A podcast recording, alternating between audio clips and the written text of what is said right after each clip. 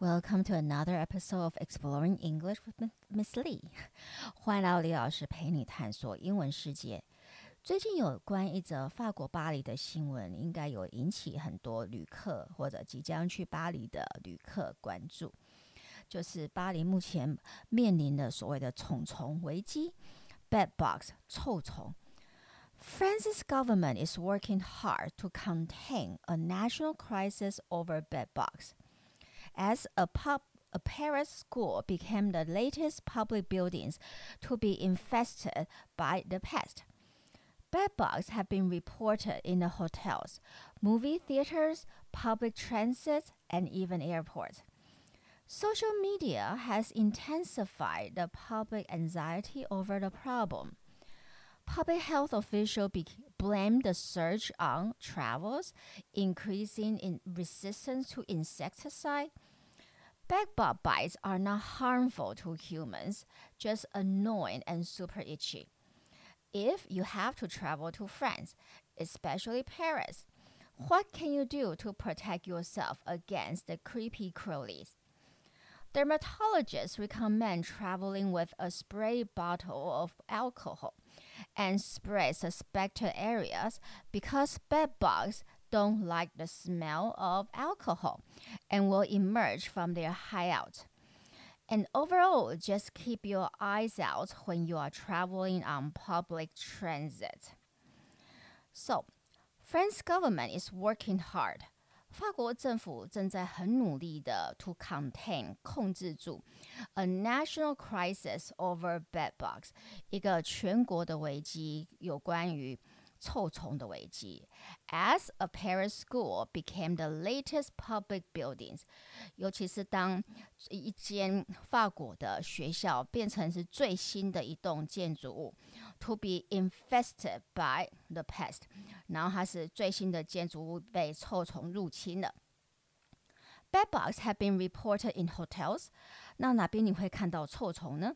目前为止，它被报道有在旅馆、movie theaters。电影院、public transit 公共交通，and even airports 甚至机场也有。Social media has intensified the public anxiety over the problem. 社群媒体 has intensified 更是强化了 public anxiety 公众的焦虑，OK，over the problem，让整个公众对这个害虫那个臭虫的危机更与焦虑。 Public health officials blame the surge on travels。其实法国巴黎一直以来都有臭虫的问题，只是今年越趋严重。那公卫呃官员是把这个问题 blame 怪罪在于 the surge on travels 旅游的上升，increasing resistance to insecticides，然后。呃，臭虫对对于 insecticide 就是灭虫剂的 increasing resistance 越来越高的抵抗力了。Bed bug bites are not harmful to humans。其实被臭虫咬到，它对人类并没有什么害处了。OK，are not harmful，just annoying and super itchy。只是你会觉得很讨人厌，就很厌烦，然后很痒。OK。So, if you have to travel to France，如果你即将要旅行到法国，especially Paris，尤其是巴黎。What can you do to protect yourself against the creepy crawlies？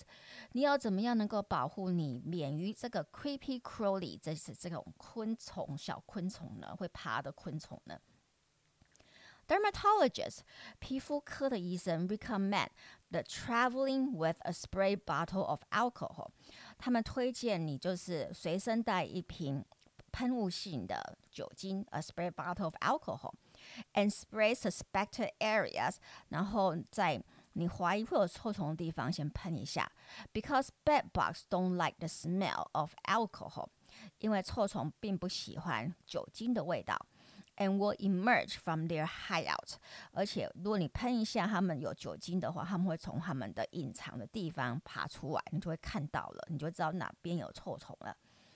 And overall，普遍来说，整体来说，just keep your eyes out when you are traveling on public transit。